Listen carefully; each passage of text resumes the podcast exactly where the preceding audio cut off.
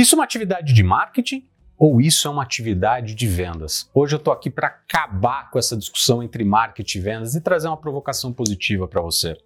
O que você tenta dividir dentro da sua organização entre marketing e vendas, o seu cliente define apenas como jornada de compra. Então, ao invés de você ficar gastando tempo empurrando, empurrando a responsabilidade de um para o outro, pense e reflita como que vocês estão trabalhando sob uma estratégia única como vocês estão trabalhando com objetivos únicos, colocando sempre o cliente no centro, a partir das suas dores, das suas necessidades. Não dá mais em venda consultiva para a gente desenvolver soluções com base na nossa percepção de valor e querer empurrar isso goela abaixo dos nossos clientes. Se você gostou dessa provocação, faça uma reunião com o teu time de marketing, ou se você é de marketing com o teu time de vendas, e veja se estão trabalhando da mesma forma em sintonia, ou seja, se o discurso de vendas ali na ponta está batendo ali com a estratégia de marketing de conteúdo, com a estratégia de inbound marketing que vocês desenvolveram aí na sua empresa. Um grande abraço e boas vendas de valor para vocês.